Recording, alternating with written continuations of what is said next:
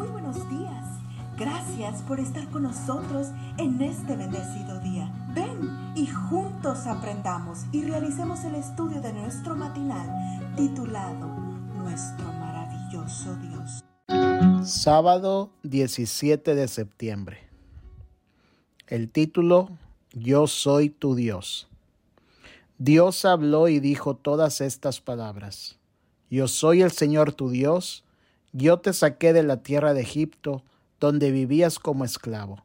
No tendrás dioses ajenos delante de mí. Éxodo 20, 1 al 3. Qué detalle tan interesante señala nuestro texto de hoy. Antes de que Dios hiciera mención alguna de los diez mandamientos, le dice a su pueblo recién liberado de la servidumbre egipcia, Yo soy tu Dios. ¿Qué había hecho Israel para recibir tan enorme privilegio?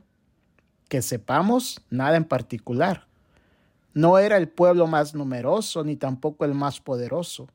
Al contrario, era el pueblo más insignificante de todos, según Deuteronomio capítulo 7, versículo 7. Sin embargo, el Ser Supremo les dice, yo soy tu Dios y ustedes son mi pueblo. ¿Sobre qué base se mantendría esa relación? ¿Se mantendría mientras Él, el Dios que los liberó de la servidumbre egipcia, fuese su único y verdadero Dios?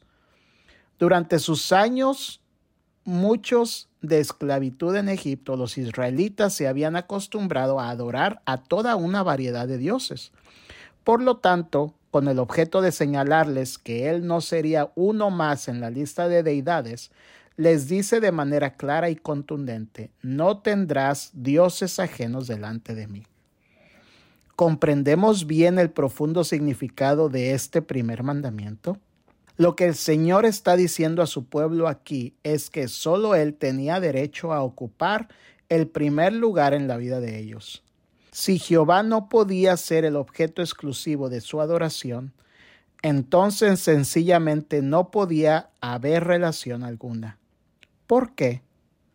Porque como dice Lauren Wade, el primer lugar es el único que le podemos dar a Dios en nuestras vidas. Sí, de verdad, Él es Dios.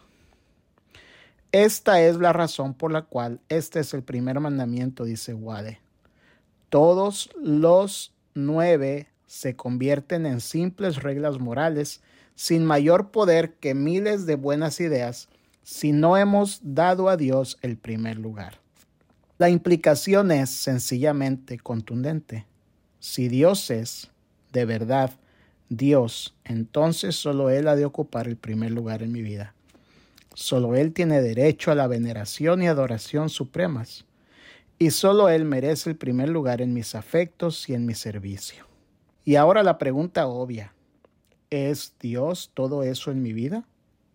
¿En tu vida? Es verdad que a diferencia de los egipcios no adoramos ídolos hechos de mano, pero recordemos que un ídolo es cualquier cosa que suplanta a Dios en nuestra vida, sea fama, riqueza, belleza o placer. Que nuestra oración en esta mañana sea Dios Padre, Creador y Redentor.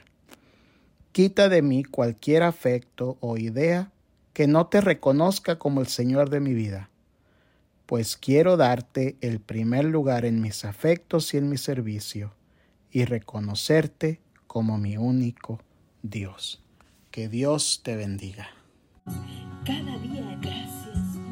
Gracias Dios por darnos la tranquilidad necesaria para enfrentar los retos, alegrías y dificultades de este nuevo amanecer. Porque el Señor tu Dios se deleitará en ti. Con gozo te